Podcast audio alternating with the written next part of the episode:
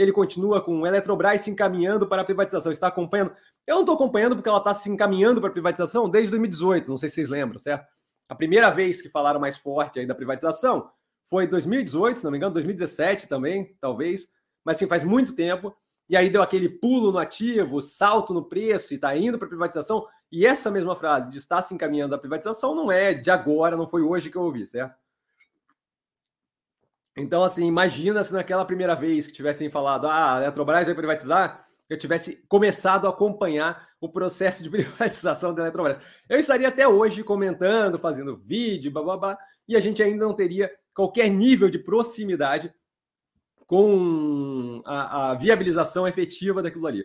Tá? Quando você olha, por exemplo, o caso da, da Eletrobras ali, você tem um, um, questionamento, já se não me engano, do TCU, da CGU, é, vinculado à precificação que foi dada para viabilizar a, a privatização, onde é questionado o preço cobrado de modo que não compete, não, não, não é casado com o valor efetivo da empresa.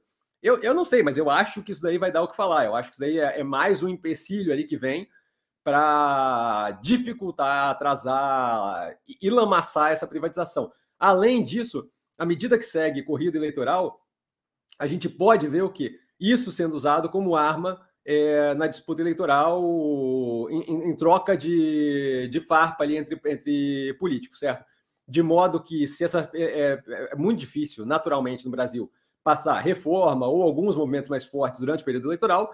É, uma vez ali você começando a ter disputa eleitoral é, com campanha mais aberta, tá? Você pode ver o quê? Do lado do Lula ali, começando a falar: olha, tá vendendo a Eletrobras de vocês a preço abaixo e blá blá blá, e não sei o que. Isso pode virar uma arma de campanha. Se aquilo ali se provar algo impopular no recebimento pela sociedade da parte do Bolsonaro, eu não duvido nada que, que, que se adia aquilo ali, certo? A gente vê várias atitudes do, do, da situação do executivo atual, justamente no sentido de, de focar e é, é, dar preferência ali a coisas que possam render ganho de popularidade. E como a gente vê pelas pesquisas, tem funcionado nesse sentido. Então, se essa privatização da Eletrobras começasse a mostrar mais um empecilho, mais um problema para a campanha do que propriamente algo beneficiário, dado é, a demografia ali dos, dos votantes do lado do Bolsonaro, eu acho que seria muito mais a possibilidade de perda de um público mais baixa renda do que do ganho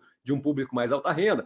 Então, então eu acho que assim, grande parte da galera que, que, que ficaria mais estimulada a voltar no Bolsonaro devido à privatização da Eletrobras já está direcionada para votação nele e não para a votação no Lula, que são os grandes, é, as pessoas que despontam ali na pesquisa eleitoral, certo? Então eu não sei, assim, eu acho, acho que cada vez mais se desenha um cenário onde nesse ano, talvez no, no, no segundo é, termo dele, no segundo mandato dele, é, poderia ser visto isso, ou de alguém mais é, vinculado com o livre mercado, abertura de capital e por aí vai.